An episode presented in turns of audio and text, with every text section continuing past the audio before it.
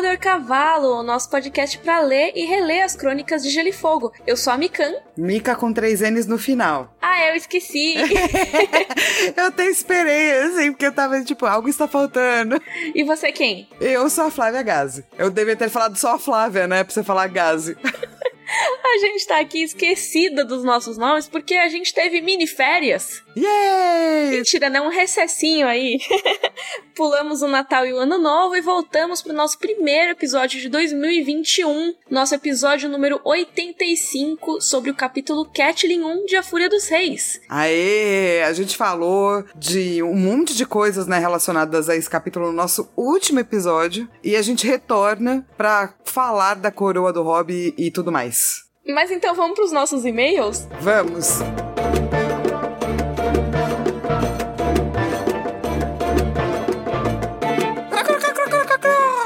Primeiro corvinho é da Luana Ângelo. Ela primeiro disse pra gente descansar bastante, porque era o período que a gente tava ali em pausa. E a gente também descansou durante o nosso recessinho, então obrigada. Obrigada. E ela falou que primeiro queria agradecer a gente, porque, como ela é uma mulher negra, ela fica muito feliz com uma abordagem que a gente faz com relação a, por exemplo, a Miri, o início do debate da Dani como salvadora branca, a estereotipação que o Martin às vezes cai sobre pessoas racializadas, a questão do bagunçado crespo.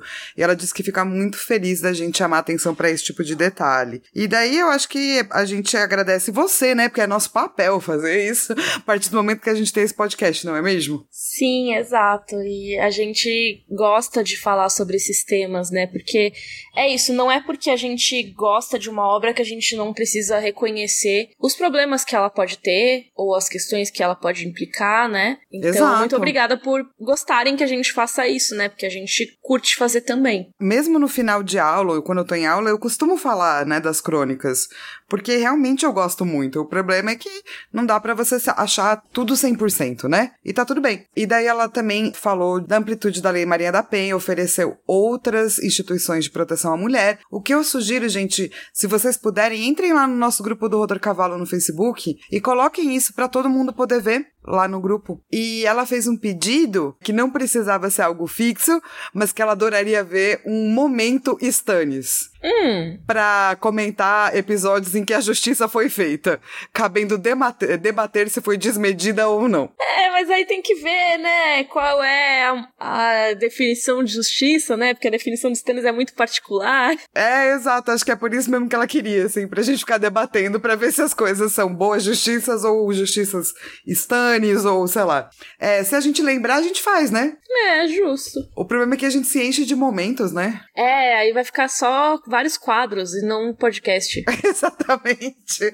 A gente fica criando uma mitologia tão própria que daqui a pouco pessoas novas não conseguem ouvir o podcast, porque não entendem nada. É, a gente também ganhou um corvo da Michelle Lins, que ela escreve parabéns pelo podcast e eu li como nananana. Eu não sei se era esse o ritmo, então vai um corvinho pra você nesse ritmo que é cro, cro, cro, cro, cro, cro, cro. Ela... É o corvinho do Gugu, esse aí? Exato. Como é que é a musiquinha do. É, É, o Uba, Uba, Uba, é? Não, não, eu tava Não? pensando no, no o pintinho vai lançar suas asinhas, é, banana, cro, cro, cro, cro. Ah, tá. Esse crococro faz mais sentido. Vamos, alegria de viver, cro, cro, cro, cro. Ai, por que, Miriam, por que eu faço isso, enfim. Porque eu É. falo tudo que se passa pela minha cabeça, sabe? É a vida, é a vida, Vlad. Tá tudo certo. A gente gosta de você por isso. E daí ela tava dizendo que ela começou a ouvir o podcast por indicação da cunhada dela e leu o livro por conta do podcast. Olha que legal. Olha. E daí ela quer saber se tem algum nome ou termo no livro que a gente gosta muito de falar, porque é muito sonoro. Tipo, ela diz que gosta de Doshkalin. Doshkalin é muito legal mesmo, né? Nossa, sim. Eu gosto de Hrakar, que é o leão branco que o Drogo mata e dá a pele pra Daenerys e ela fica, ah, eu a minha pele de Rakar. Rakar. É legal também, né? Eu, eu gosto de fazer vozinhas de personagens, assim. Acho que é o que eu gosto mais, enquanto a gente tá lendo.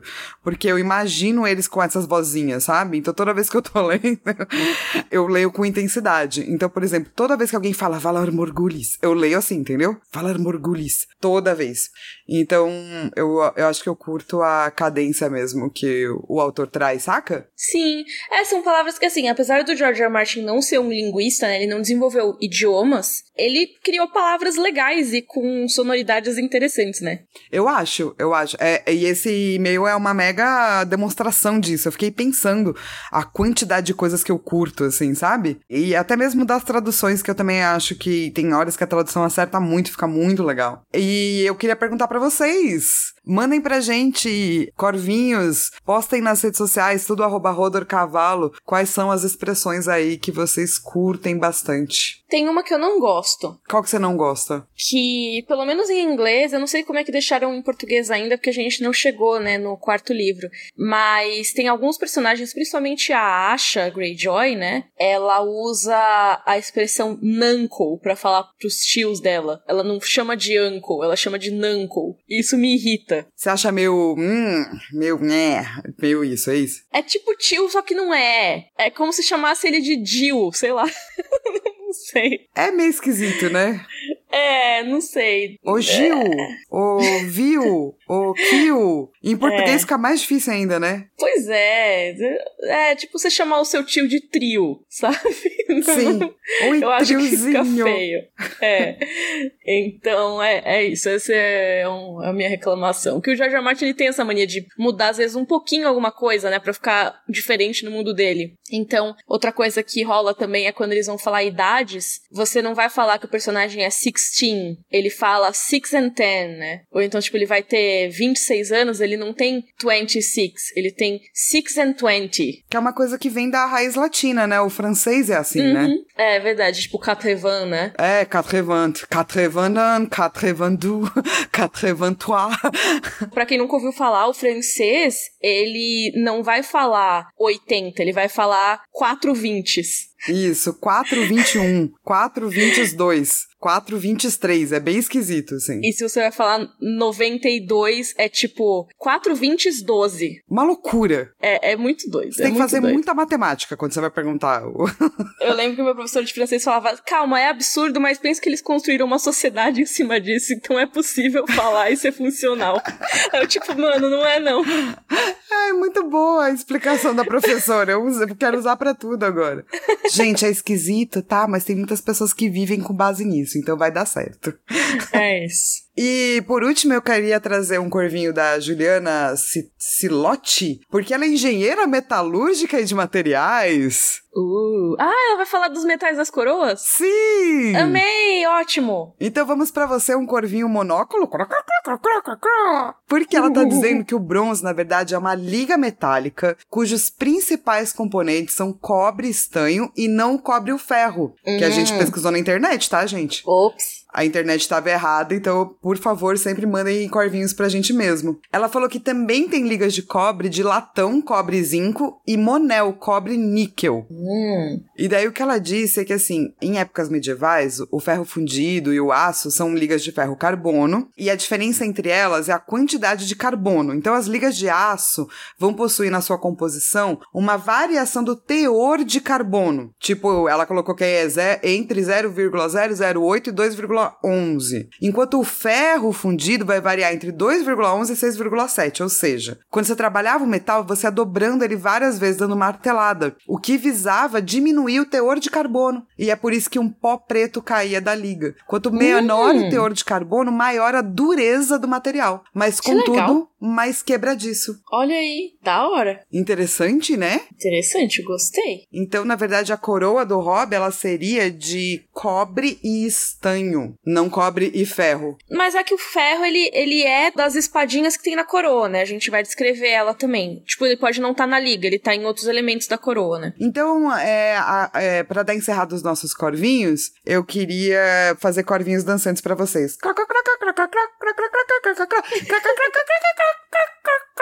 Só isso. E vamos para nossa discussão do capítulo Catlin 1, A Fúria dos Reis.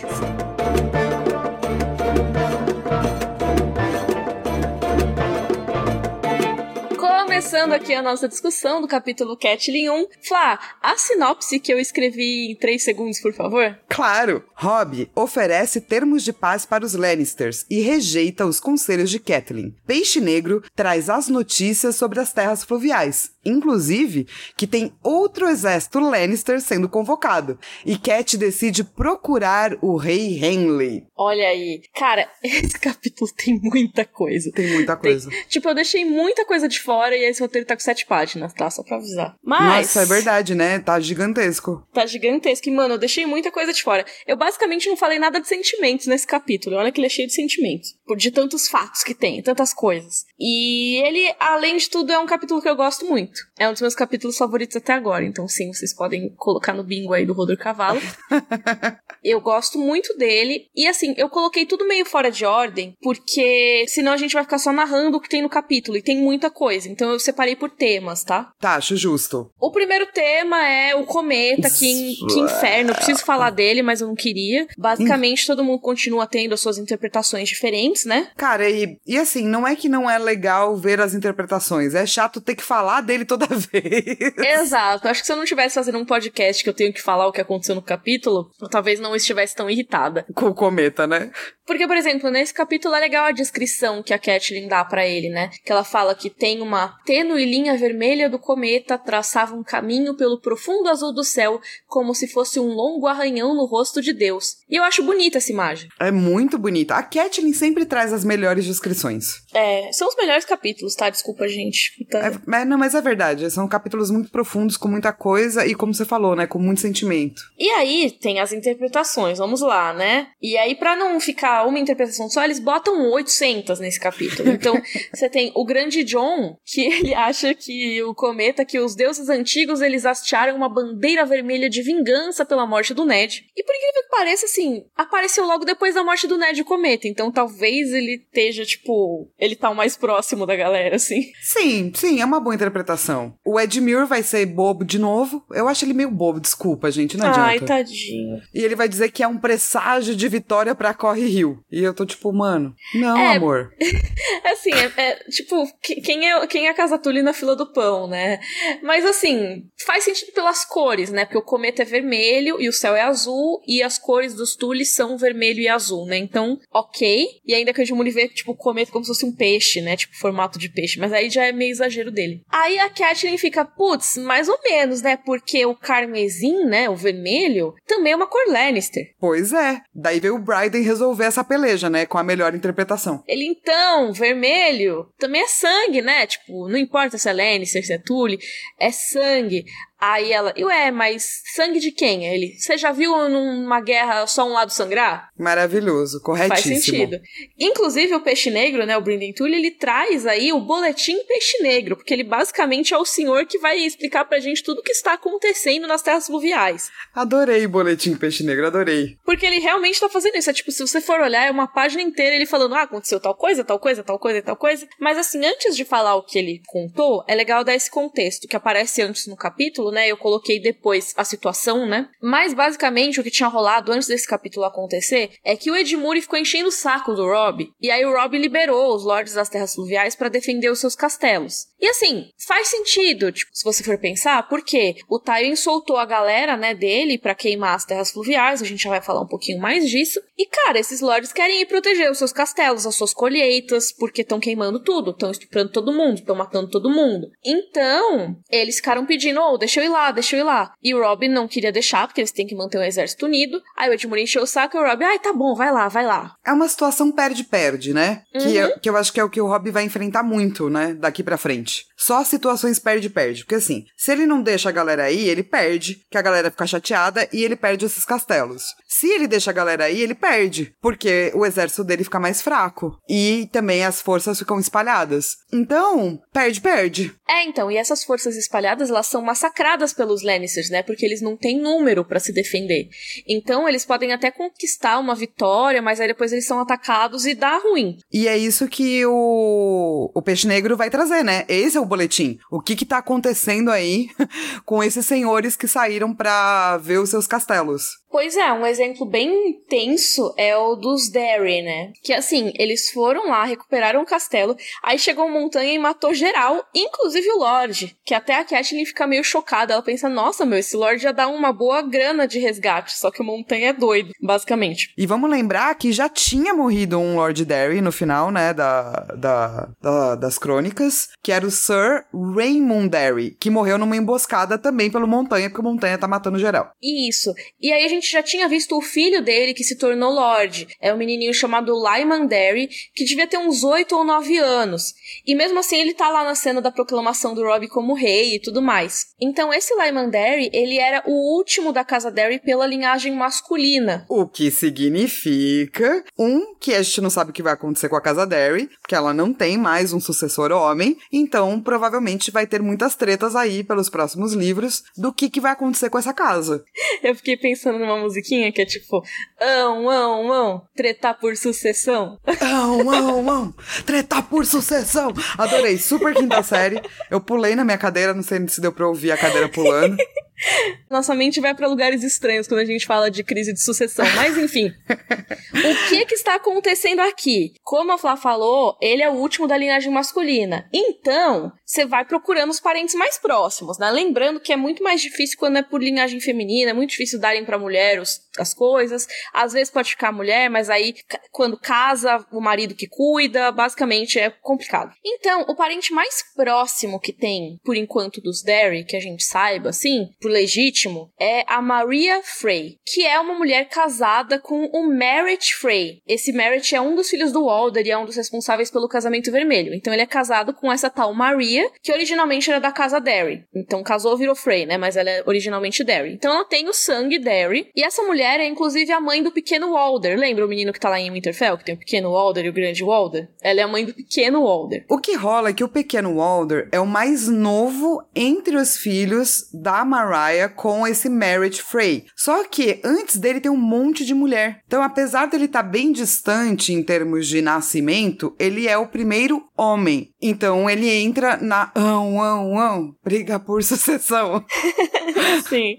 Só que assim, além dele ser uma criança, ele tá lá do outro lado do mundo, né? Ele tá lá em Winterfell. E assim, já não é um parente super próximo dos Derry, né? Que se for pensar, ele é neto de um Derry, né? Já tá longe. Mas assim, tá, tá na briga também. Aí tem uma especulação de quem poderia herdar se não ele, né? Porque, tipo, não falam necessariamente sobre ele, já que ele tá meio distante, ele é filho mais novo e tal. Por exemplo, a Maria e o Merritt, eles têm uma filha mais velha que se chama Ameray, que tem um apelido horrível e misógino que é Gatehouse Amy, porque teoricamente ela é muito promíscua e tal. E aí, mais pra frente, os Lannisters tentam casar o Lancel com ela, porque aí o Lancel, sendo casado com uma menina que tem sangue Derry, ele conseguiria ter mais direito a essas terras, sabe? Seria mais fácil dele dominar. Não necessariamente que ele teria o direito pela sucessão, mas meio que legitimaria, sabe? E ele não é o único que pensou assim, não é? Tem um pois outro é. senhor, que é aquele senhor horrível, e o vilão que nós amamos odiar, que é o Sr. Rose Bolton, que também vai entrar nessa briga aí. Pois é, ele se casa com a segunda filha da Maria e do Merritt, que se chama Walda, que é uma das Waldas Frey, né? Tem várias.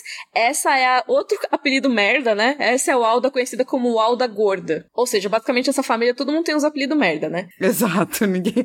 É tipo a geologia da USP em São Paulo, sabia disso? Não. Quando você entra na geologia da USP, eu sei que meu vizinho Samara é geólogo, você ganha um apelido merda. Então todos têm, todos. Daí quando ele vai apresentar os amigos, é só nome merda. Ah, eu vi isso acontecer na biologia também. Um amigo meu fazia biologia e aí os amigos dele tinham vários apelidos, inclusive tinha um que virou um pouco meu amigo também na época, que se chamava Mijo. É, então, é só uns nomes assim, daí ele vai apresentar. E o Samar tem mais de 40 anos, né? Então ele vai uhum. apresentar os amigos dele, ele fala: tá aqui o estrupício, o passamal, o o vomitinho. Não são esses nomes, tá? Mas é por aí, assim. Mas enfim, né? Basicamente tá todo mundo de olho nas terras dos Derry. E isso ainda vai dar muita complicação, porque assim, o Lancel ele vai virar fanático da fé do Sete. Ele não vai querer consumar o casamento com a coitada da Gatehouse Amy. Então ele não vai ter filho com ela. E aí ele não vai conseguir ter as terras. Então é mó rolê, mó rolê. E aí, daí nessas, querendo ou não, Roose Bolton acaba, por enquanto, com a maior possibilidade aí, especulação na guerra de sucessão. É, mas mais ou menos também, enfim, caos. E assim, eles não são os únicos, essa não é a única casa que se ferrou. Tem uma casa chamada Bracken, que também deu tudo errado. Porque o Lorde da casa, que é o Lorde Jono, se feriu e o, seu, o sobrinho dele, o Henry, morreu. E aí também os rivais dos Bracken, né, a casa Blackwood, também, que são ali do ladinho, eles conseguiram até tirar os Lannisters, né, o Lord Titus Blackwood, que inclusive ele é mó berez, ele é o cara que tinha a capa lá de corvo. Louco, gostamos dele. Crá, crá, crá, crá.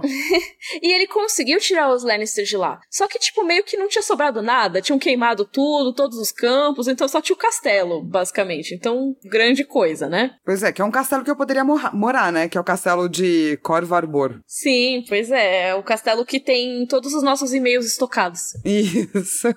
e aí teve duas pequenas vitórias que foram do Mark Piper e do Carol Vance, mas tipo, por enquanto, né? Porque assim, como deu pra ver, tá tudo dando ruim. Então assim, não quer dizer necessariamente que eles vão dar ruim, mas assim, a situação não tá boa só porque esses dois ganharam um pouquinho, né? E além disso, tem mais gente que vai sair ainda, né? Então, tipo, essa galera já tinha saído e tal, mas ainda tinha o Jason Mellister, por exemplo, que ia voltar pra Guarda-Mar, pro castelo dele, que tipo, nem tava tendo guerra lá, então ele foi lá defender, tipo, por nada, sabe? Eu acho errado da parte dele, mas beleza. É compreensível que os lords queiram voltar para proteger as suas terras, né? Claro. Tipo, não só as terras, como a sua população também, né? E aí, outra coisa no Boletim Peixe Negro é que o Beric Dondarrion morreu de novo. Yay! e é muito legal porque toda vez que falam do Lord Beric é muito como se fosse rumores, né? Porque ele fala, pô, o Sir Burton Crackle tava se gabando de matar o Lord Beric, aí ele caiu numa emboscada pelo próprio Lord Beric e morreu. Ou seja, parece que o Burton Crackle tava mentindo, né? Até você saber de fato que o Beric tá ressuscitando, que tipo, ele morreu mesmo e ressuscitou, você fica achando que é só boato, que o cara ele só escapa e tal, mas não, ele realmente morreu. É, a gente sabe, né? Mas na hora é só, é só engraçado, né? Parece história de pescador. Inclusive, isso vai pro nosso momento Valar Morgulhos, né? Porque eu até perguntei lá no nosso grupo do Facebook do Rodor Cavalo, que inclusive sejam todos convidados a entrar. Eu perguntei lá, ou, oh, a gente conta todas as mortes do Beric no Valar Morgulhos? E o pessoal a... em peso disse que sim. A galera tava sim, inclusive vocês já falaram que eu fazer isso, eu não lembrava disso. É, a gente não lembra das coisas que a gente fala nesse podcast. Não, mas a galera lembra, então eles estavam lembrando a gente de que sim. E a gente já falou que ia fazer isso, então tá tudo certo. Então tá, então essa é a segunda morte do Barry que vai ser contada no Valar Morgulhos. Eu acho muito doido isso, que as pessoas sabem mais sobre o que a gente falou do que nós mesmas, né? Me relembra que a gente realmente fala diversas coisas que depois a gente só, só apaga da mente, assim, é uma coisa maluca. é isso mesmo. Então, ó, parabéns, você ouvinte do Rodor Cavalo, se você ouviu algum episódio mais de duas vezes, você já sabe mais do que a gente sobre aquele episódio. Porque a gente ouve no máximo duas vezes. Bom, vamos lá. Primeira morte, né, do Beric foi pelo Montanha, então Montanha tá matando todo mundo, né? Uhum. E esse é, inclusive, uma das coisas importantes aí do Boletim do Peixe Negro, porque ele começa a falar que o Tywin tá realmente queimando tudo. Sim. E que tem até gente comentando é, o quanto a loucura que tá e como a galera precisa matar o Montanha, né? Sim, o próprio Peixe Negro ele comenta, né, que a cabeça do Montanha seria um presente pros Sete Reinos, né? E aí a Catelyn, ah não, ele é só um fantoche do Tywin, né? Tipo, não adianta nada. E assim, eu achei interessante essa coisa da cabeça, porque no quarto e no quinto livros é mais ou menos isso que rola. Tipo, eles mandam a cabeça do Montanha lá pra Dorne como uma espécie de pedido de desculpas pela morte da Elia Martel. E que tem várias teorias sobre a cabeça do Montanha, sobre o cadáver dele e tudo mais, né? E assim, justo, né? Porque o Montanha realmente, tipo, vai além da necessidade de tudo, né? Sim, ele é muito cruel e a gente vai ver isso nos capítulos da área, né? Mas não é só ele. Se fosse só ele até, mas não. Tem três grandes atores do mal, assim, no rolê do Tywin, né? Os principais que ele mandou pra aterrorizar as terras fluviais. Então tem a galera do Montanha, que não é só ele, tem vários homens junto com ele, né? Tem o Sir Amory Lort. E o terceiro, que eles não citam por nome ainda, mas é o Vargo Holt que o Peixe Negro fala que é um homem que prefere mutilar as pessoas do que matá-las, porque ele é super sádico e tal. E o Vargo Holt, ele é um mercenário de Corror, ele fala, né, no texto. E a gente vai descobrir depois mais a respeito dele e sobre o grupo dele, né, que o pessoal chama popularmente aí de saltimbancos sangrentos que é o grupo que depois captura o Jamie, corta o braço dele e tudo mais. E, além disso, está chegando aí, não ligue ainda, antes de saber essa novidade, porque está chegando aí um segundo exército Lannister. Pois é, eu, eu lendo isso, eu fiquei com aquela impressão, parece que eles estão falando de uma segunda estrela da morte. Eu adorei que você pôs isso no roteiro, eu tava rindo sozinha, né? tipo, oh não, lá vem um segundo exército Lannister, que está mais preparado para causar caos e destruição do que o primeiro. É muito, e tipo, a reação da Caixinha, oh, não, mais um exército lento. e assim, tá rolando esse segundo exército Lannister que tá sendo organizado lá em Rochedo Castle pelo Sir Stafford Lannister. Esse cara, brincam que ele é parente do Tywin duas vezes, né? Por quê? Ele é irmão da Joanna Lannister, que era a esposa do Tywin. Só que a Joanna também é a prima do Tywin. Ou seja, né? O Stafford também é primo do Tywin, né? Ele, se ele é irmão da prima, ele é primo também, né? Sim. Então é complicado, mas assim, Lannister, infelizmente, tipo, mesmo se a gente não contar o incesto da Cersei Cersei com Jaime já tem um monte de complicação porque eles são uma família gigante. Esse próprio Stafford tem um filho, que é o Daven Lannister, que dizem que é mais temível e mais competente do que ele. Então assim, tem Lannister pra caramba, basicamente. É, e diferente, gente, da Segunda Estrela da Morte, esse exército, ou geralmente, quando estão fazendo um segundo exército, eles colocam com pessoas que ainda não foram treinadas. Uma galera mais nova, uma galera que ainda não tem experiência de batalha. Então demora um pouquinho pouquinho para esse exército realmente ser treinado e talvez nunca vai ser assim tão forte quanto o primeiro, né? É, porque é aquela coisa, se o cara fosse bom, tinha ido no primeiro exército, né? Exatamente, já tava lá no fronte de batalha. Exato. Não tem porque eles deixarem pra. Ah, deixa isso aqui para depois. Ah, é, é, pois é, não deixa esse bom aqui pra depois. e assim, gente, quer queira, quer não, a gente tem mais notícias, porque não acaba nunca o boletim. Porque Nossa, é. é muito gigante, né?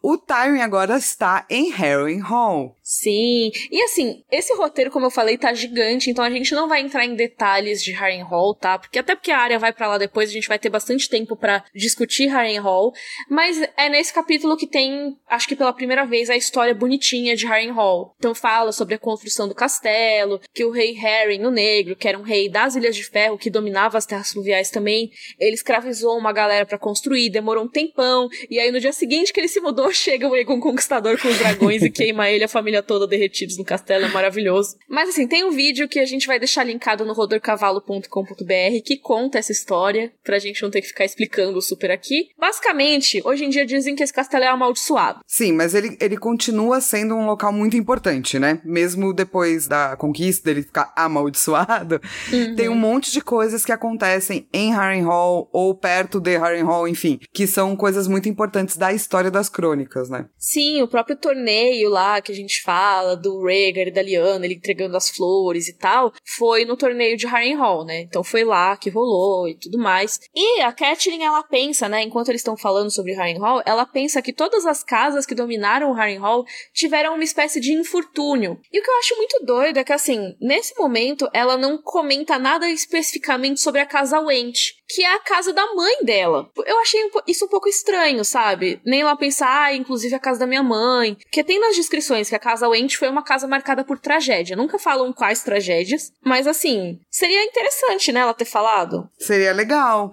É, mesmo porque é verdade, né? Muita gente que tem ligação com Harry Hall, realmente, e, e, mesmo o torneio, né, que a gente sempre fala, vai levar o quê depois? Treta.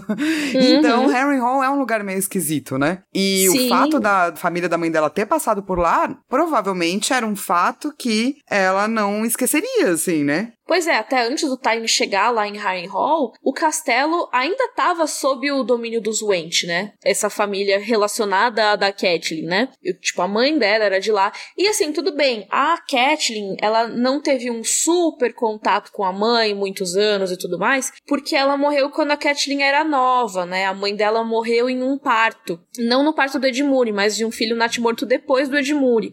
Então, assim, ela conviveu uns anos com a mãe, né? Mas não muitos. Já faz muito tempo que ela morreu. Então, talvez ela não tenha, tipo, crescido super em contato com a família Went, né? Mas mesmo assim, meio estranho. É, é, é verdade. É esquisito. De qualquer maneira, essas foram as notícias. É só um, um, único adendo aqui sobre a coitada da Shella Went, que era a Lady ali de Harrenhal, e ela meio que desaparece na história. Porque basicamente ela se rendeu pro Tywin e, tipo, ninguém sabe mais dela. Acham que ela morreu, mas ninguém sabe como. Tem teoria de que ela pode ter escapado. Mas assim, nunca é nada, tipo, mega importante assim na trama. Só dizer que não se sabe cadê Shella Went, se morreu, se não morreu. Cara, e depois de todas essas notícias louquíssimas aí das terras fluviais fluviais, a gente volta lá pro começo do capítulo para explicar o que, que tá acontecendo com o Rob, né? Sim, eu inverti super a ordem, que achei um pouco melhor.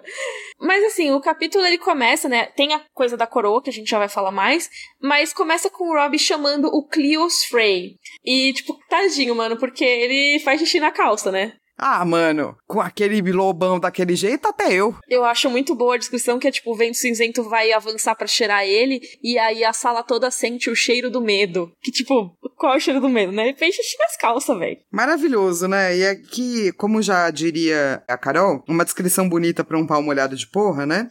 é uma descrição bonita para um homem mijado, né? E outra coisa interessante, eu acho que é legal a gente falar um pouquinho do Cleos Frey, porque ele vai ser um personagem importante nos próximos livros aí, né? Ele é chamado de Lannister. E aí fica, ué, mas ele não chama Cleos Frey? Então, sim.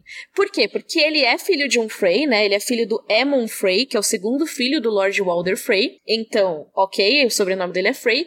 Só que a mãe dele é a Genna Lannister, que é a irmã do Tywin. Inclusive, o casamento da Genna com o Aemon Frey foi uma uma das coisas que pegaram mal pro Titus Lannister, o pai do Tywin. Lembra que o Tywin ele era todo noiado com a questão da imagem da família e tal, que a família tava passando ridículo e tal. O Titus fez algumas coisas que arrastaram o nome Lannister na lama, tipo prometeu a filha dele pro segundo filho da casa Frey, sabe? Que não era nem o filho que ia herdar. Até a Mi colocou no roteiro, né? Porque o Cleus, ele não vai ter cara de Lannister. Ele vai ter cara de Frey, que é aquela coisa de pouco queixo e tal e tal, né? E ele aceita é, chamar o Rob de Vossa Graça. Alguma co uma coisa que a Cat acha que, por exemplo, um Jamie da vida nunca faria. Então ele vai ser um mensageiro aí de paz por conta talvez dessa conexão também, né, Mi? Um pouco lá, um pouco cá. É, pois é, porque a casa Frey é aliada do Rob, né? Nesse momento, pelo menos, né? A casa Frey é aliada do Rob. Então, o Cleos, ele rejeitou a casa do pai dele, né? A casa pela qual ele deveria estar lutando, para ficar do lado Lannister. Então, primeiro que isso já questiona um pouco a honra dele, né? Eles até falam no capítulo, ah, você é um traidor, não sei o que, não sei o que lá. E é por isso que ele é prisioneiro do Rob, né? Por isso que tem um Frey entre os prisioneiros do Rob. É bom pra, pra explicar, assim, né? Porque ele é um meio Frey. Exato. E como a gente viu, né? Toda mistura aí com Lannister, os caras tendem a achar que são mais Lannister, né? Tipo o Joffrey. Que, tipo, a gente sabe que ele é totalmente Lannister, mas teoricamente nem ele sabe. E mesmo assim, ele, tipo, vai e divide o símbolo dele, fica usando roupa Lannister, sendo que era para ele ser total Baratheon, né? Ele deveria ostentar, né, as, as cores do pai, né? Mas vamos lá. E daí, o Rob vira e fala assim: tem um termo de paz aqui para você. Então, quais são as coisas que o Rob quer? Um, a Cersei tem que libertar a Arya Sansa, cancelar esse casamento aí com o Joffrey. Em troca, ele vai libertar os primos da rainha, que são William Lannister que é o filho do Kevin Lannister, e o Tion Frey, que é o irmão do Cleos, que inclusive tá aí, né, servindo de, de mensageiro. Dois, devolver os ossos do Ned, da guarda do Ned pra galera. Três, devolver a espada gelo. Mano, eu esqueci que a espada ainda existia nesse momento. É muito triste isso. Sim, e eles até nem devolvem, né? Mas depois a gente, mais pra frente, a gente discute isso. Mas eles não vão devolver essa espada e vão transformar em outras, né? Pois é. Quatro, é, o Tywin tem que libertar todo mundo que ele capturou no Ramo Verde, que é a batalha do capítulo do Tyrion, e em troca ele vai libertar todo mundo que capturou no Bosque dos Murmúrios, que é a batalha do capítulo da Catelyn que a gente ama, que tá entre os nossos favoritos, Sim. e na batalha dos acampamentos, menos o Jaime, o Jaime vai ficar de refém. É, ele até coloca que é pro bom comportamento do pai.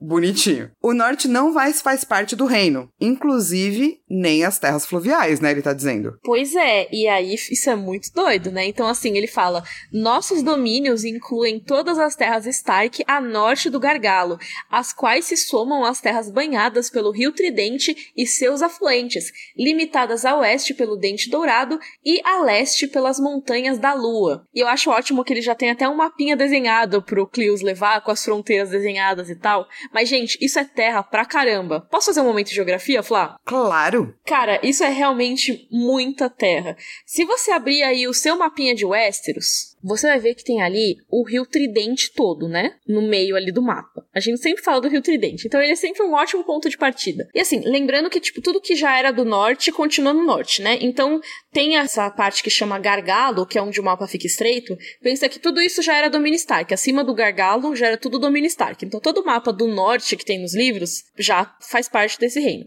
Mas no mapa do sul, você pode pegar o Rio Tridente, né? Que tem o ramo verde, o ramo azul, o ramo vermelho é um pouquinho abaixo do Gargalo. Então, todas essas terras banhadas pelo Rio Tridente seriam parte desse novo reino. Elas se juntariam ao norte, né?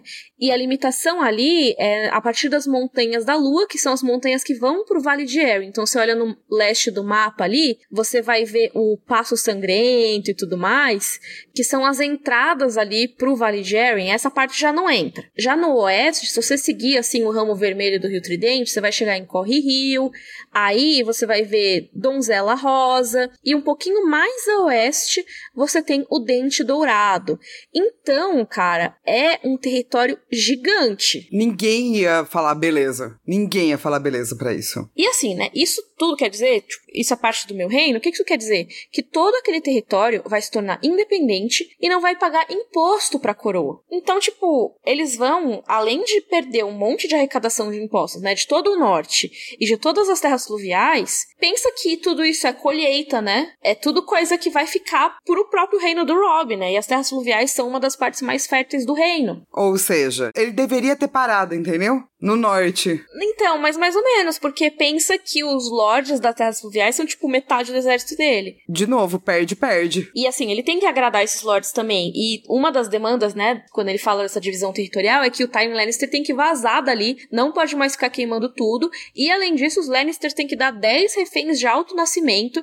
E aí o Robb libera dois por ano. Basicamente, tipo, pra ficar cinco anos sem ter guerra, né? É, eu acho que tem uma coisa que você colocou aqui no roteiro que é bem verdade, né? Se o Rob é esperto, ele coloca o valor lá em cima para negociar, né? Sim, e ele tava ainda querendo por termos mais rígidos, que a Catelyn que meio que insistiu para ele colocar esses, imagina? Ia ser pior ainda essa negociação. O cara ia ficar muito puto, ele ia falar nem a pau, mano, nem a pau. seria a resposta. Mas então, parece que eles estão realmente dispostos a ter a paz, né? Ao contrário do Tyrion, ele vai ficar enrolando, mas a gente fala mais sobre isso no capítulo do Tyrion. E aí, então, vamos falar da coroa, né? A gente já teve e-mail da Juliana, mas a coroa do Robb, ela é descrita, né, como um anel de bronze martelado, gravado com as runas dos primeiros homens, coroado por espigões negros de ferro, forjados em forma de espadas longas, de ouro, prata e pedras preciosas, nada tinha. O bronze e o ferro eram os metais do inverno, escuros e fortes para lutar contra o frio. E eu achei muito legal, porque nenhum outro rei descrito nas crônicas tem uma coroa tão simples assim. Eu fui checar para ver, e tipo, realmente não, sabe? Tirando os Greyjoy, que fazem as dele com a, aquela coroa de madeira trazida no mar, que é meio doidona, assim. Tipo, tirando eles, nenhum outro rei que a gente vê não usa, tipo, pelo menos ouro para fazer a coroa, sabe? E na maioria das vezes eles usam pedras preciosas também. Eu acho muito legal, na verdade, sabe? Porque é uma coroa para um rei do norte, né? Digamos assim. É um rei duro, né? É um outro tipo de reinado. Da mesma forma que os Greyjoy fazem, né? Eu acho que faz sentido a coroa do rei determinar ou fazer parte do dia a dia do rei, né? Uhum. Então eu acho bem bonito, na verdade. Eu acho bem legal. E assim, essa coroa dele, não é que eles inventaram do nada, né?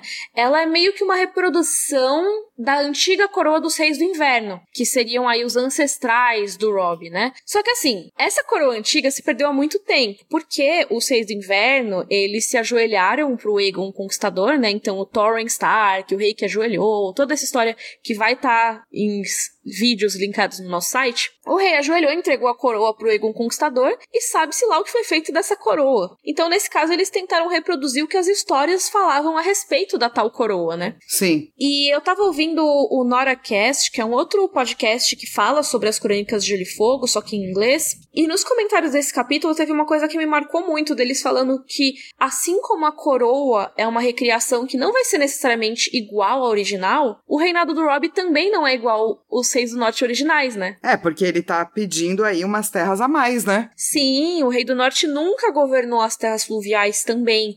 Então, apesar do Robb querer emular essa sensação de que é algo já muito antigo, né? Ah, a gente vai voltar a ser como era. Não exatamente. É, se eles não tivessem descido, sim, mas como eles desceram e precisam de apoio de outras pessoas por conta dessa descida, daí já é, muda completamente, né, o jogo. Sim, e outra coisa que tem da coroa é que o Rob ele fica mexendo a coroa na cabeça, tipo, ele põe para trás, põe para frente. Aí quando termina a reunião, ele fala pro escudeiro dele tirar daqui essa, esse negócio. Tipo, basicamente ele não tá muito feliz com aquilo, né? É, eu acho que como você colocou mesmo, né, no roteiro, poder é uma metáfora, né? Porque o poder, ele é difícil, ele é complicado, é um equilíbrio esquisito. Nenhum governante digno, digamos assim, tá 100% feliz com o poder, né? O Watchman vai falar isso, né, no final. Uhum. Spoilers. É, você não deveria dar o poder pra pessoa que quer o poder, mas pra pessoa que vai ficar um pouco desconfortável com ele. Isso. E assim, também não, não tem que ser uma pessoa completamente desinteressada, né? Não, que, tem tipo... que ser o desconforto, né? É, porque o Game of Thrones tentou falar isso, né? De tipo, ai, talvez o melhor governante seja quem não quer. E, tipo, não é isso. É, tipo, quem não quer demais. Porque precisa ter interesse em ajudar o povo. E tem que ter muito interesse, porque é muito difícil governar. No sentido de que, como a gente tá vendo, né, e vai ver muito neste livro, coroas são coisas que são perdidas o tempo todo. E o próprio Trono de Ferro, né, que não é uma coroa, mas é um símbolo de monarquia, né, ele é descrito como uma das cadeiras mais desconfortáveis possíveis, né? Exato. Então é isso, você estar numa posição de poder é extremamente desconfortável e o Rob tá vendo isso, né? Porque ele tem que ter esse equilíbrio entre se fazer respeitar e ao mesmo tempo ter o apoio dos lords, como a Flávia falou, é uma situação perde-perde, né? Tem até um trecho que a Catelyn tá falando com ele e ele fala: Meu, meus lords nunca vão aceitar isso, né, meus senhores? Aí a Catelyn, mas os seus senhores fizeram de você o rei deles, e o Rob, e podem desfazer com a mesma facilidade. Exatamente, tanto que a gente já vai ver o Lord Karstark não feliz. Pois é. E isso vai gerar muita treta aí. Pois é, né? Ele sai no meio da reunião lá da paz, ele vaza da sala, que inclusive é um puta desrespeito com o rei dele, né? Puta desrespeito. Tipo, ele tá, obviamente, todo mundo entende, porque ele perdeu dois filhos pro Jamie, né? O Jamie matou, né, o filho dele e tal. Então ele não quer a paz, ele não quer. Mas assim, de qualquer maneira tinha que dar um pito nele, né? Porque, pô, você tá desrespeitando seu rei. Isso vai ter problemas lá na frente, mas depois a gente fala.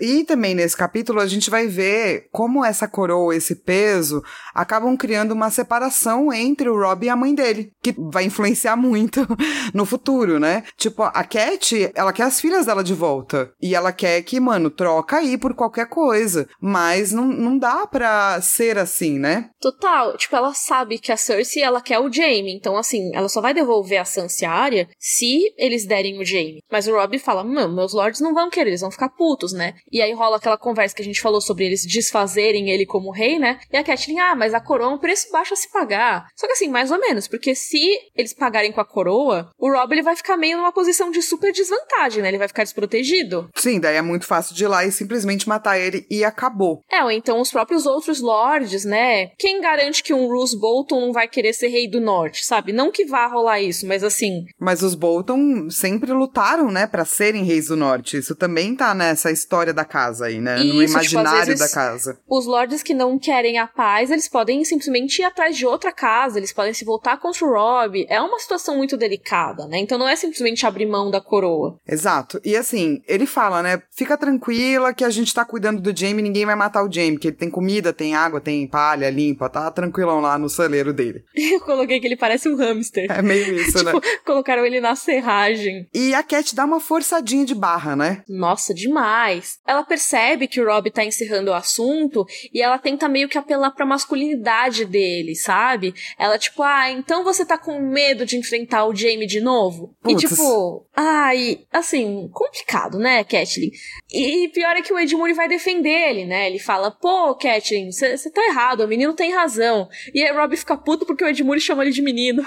É, nesse, nesses poucos momentos onde o Ed Mooney tem razão, a gente tem que exaltar também, né? O Ed Mooney tem razão, porque o Rob tá certo, né? Não pode fazer esse tipo de coisa, né? Mas daí o Rob fica puto também, porque ele não quer ser tratado como uma criança. E daí acabou a discussão. E a Kathleen daí fica, mano, full pistolinha. E ela vai geladamente, né? E coloca o capítulo dizer: as meninas não são tão importantes, né? Assim, menina não é o suficiente, né? E daí o Rob manda ela embora, né?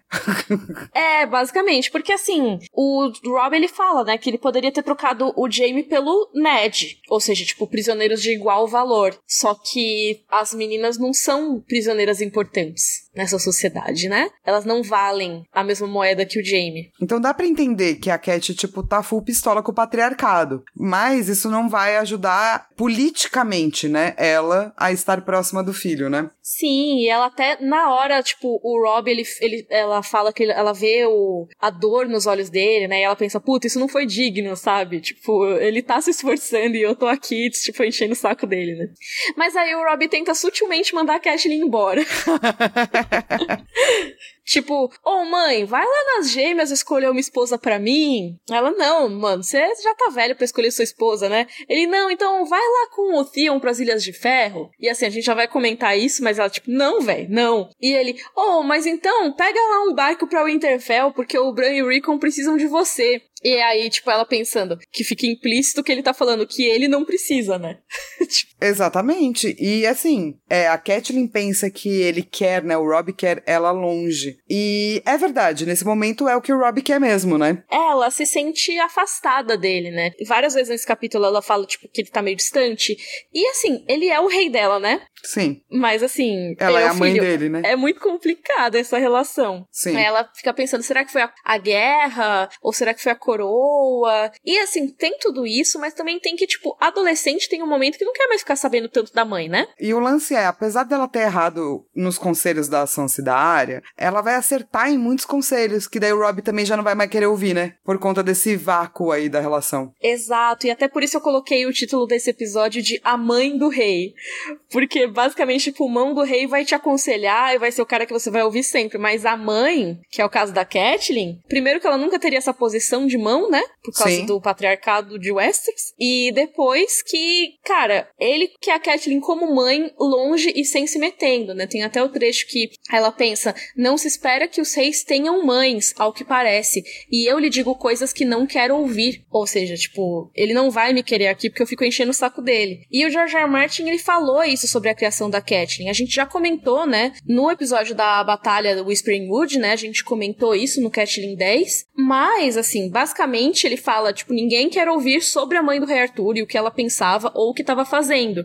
E, assim, nós como leitores temos aqui uma mãe do Rei Arthur, né? Só que o próprio Rei Arthur, que seria o Rob, não quer ela lá. Ninguém, nem a história quer ouvir ela. É, então, o Rob, por ser jovem, né, ele ainda não tem a sabedoria pra distinguir os conselhos da mãe que ele não deveria ouvir e os conselhos que ele deveria. Porque o Rob tem ideias muito ruins. E uma delas é nesse capítulo. É, tipo, ele tem ideias boas também, mas ele tem umas ideias merda. Tipo, É, pois é.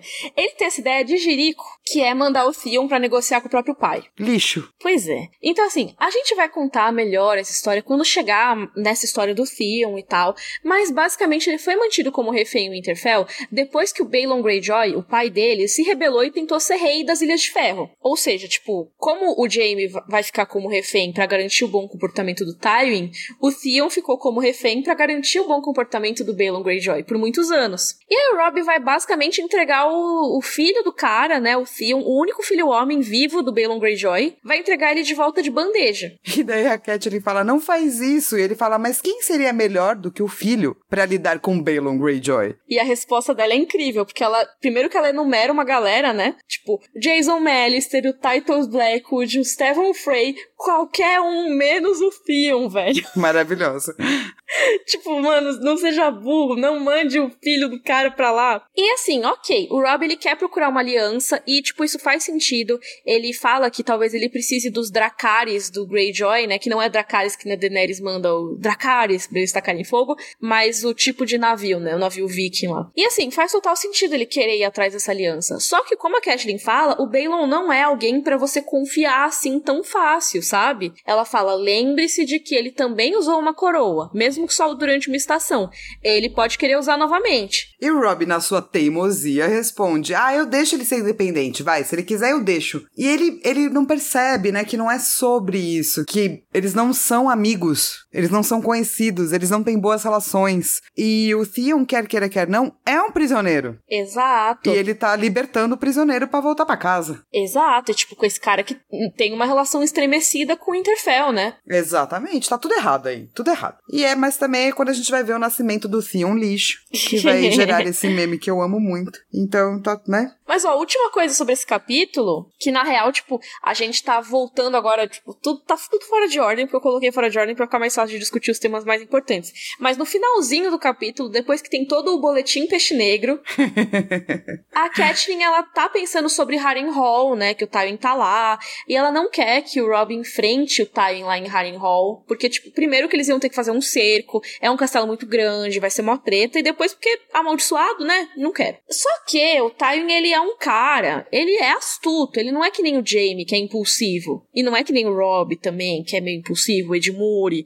O Tywin, ele é famoso macaco velho. Ele vai ficar lá esperando até o exército do Stafford ficar maduro, né? Aquele segundo exército. Isso, a segunda estrela da morte. Aí a Catelyn e o Peixe Negro estão lá conversando, tipo, pô, só vai sair de lá o Tywin se ele tiver alguma ameaça, né? Se ele precisar enfrentar alguém, ele vai ser forçado a sair. E aí eles pensam em quem? Renly Baratheon. Se o Renly for lá com o exército dele, que é um exército grandão, e começar a avançar em direção ao Porto Real, o Tywin vai querer impedir. E ele vai sair de Harrenhal. E daí, então, eles querem criar esta aliança aí, que é bem mais provável, tá, do que a aliança com o Balon Greyjoy, só pra deixar claro.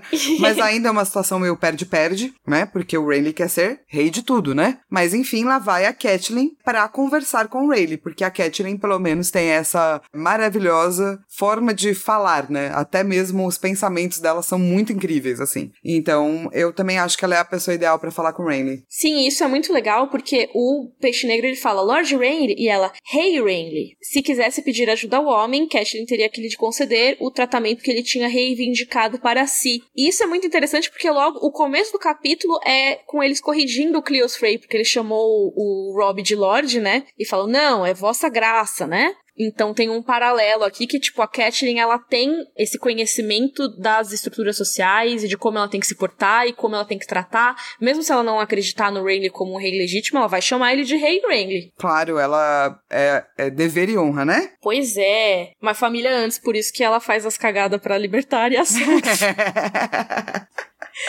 e vamos pro nosso momento Valar Morgulhos, porque morreu milhões de pessoas nesse capítulo. É, a gente finalmente vai aumentar bastante, porque a gente tava em 77, né, Mi? Isso. Aí, ó, temos o Lord Beric Dondarrion, que morreu mais uma vez. Então, como vocês falaram lá no grupo, a gente conta de novo a morte dele. Eu acho que uma coisa que a galera tava discutindo é se vai contar mortes ou mortos. Então eu acho que a gente tá contando mortes mesmo, porque a gente tá contando a morte do carinha que virou o outro. E a gente contou duas vezes, né? Sim, sim. A gente tem seguido, né, uma estrutura de falar personagens com nome, né, ou personagens muito importantes, mesmo se não tiverem nome, que são mencionados que morreu. Então, tipo, se for assim, ah, morreram 10 mil pessoas nesse exército, a gente não vai contar. Porque não são personagens, né? São, tipo, números nesse caso, infelizmente, né? Sim. Faz sentido? Faz, faz. para mim faz. Então, assim, todos os que falaram por nome aqui a gente tá, tá contando. Então, o Lord Barrick morreu mais uma vez. O Burton Crackle, que se gabou, que matou o Barrick e aí morreu.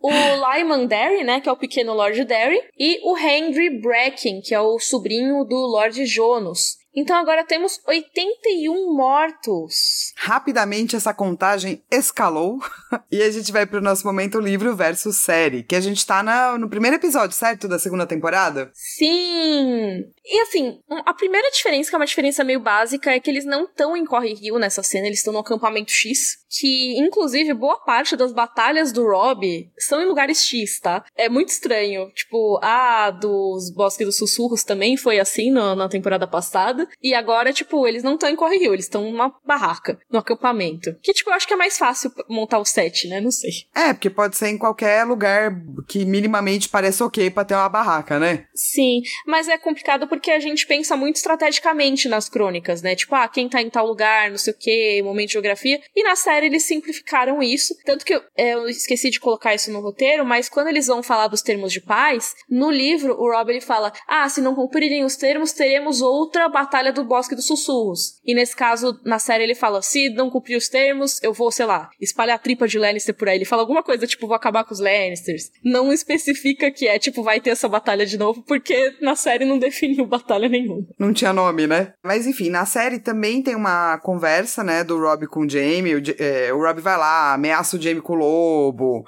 Daí eles discutem o fato do Joffrey ser bastardo, do Jamie ter jogado o Bran da torre e tal e tal. É, que é uma coisa que não tem no livro, né? Até porque a gente gente não tem o ponto de vista do Rob. Sim. E aí, os termos de paz, né, a parte que ele fala, os termos e tudo mais, não são pro Cleos Frey, são para um tal de Alton Lannister, que é um cavaleiro que inventaram pra série. É um personagem novo, talvez para não confundir porque As pessoas, o né? cara Frey, chama Cleos. Frey, aí tipo, É. pô, a casa Frey não é aliada, o que que esse cara, tipo... Eu entendo simplificarem, Eu também entendo, porque puta zona de nomes.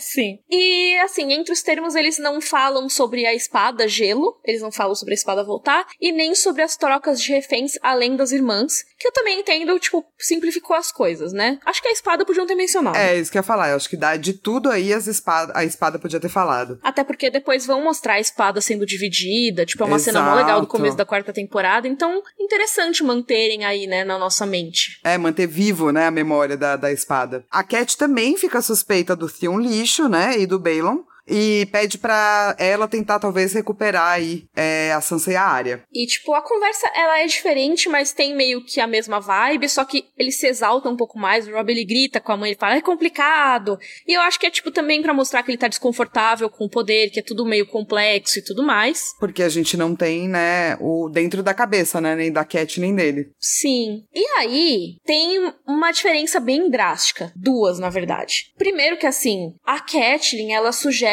tipo, depois que o Rob fala, ah, não vou pegar elas de volta, tá, é complicado.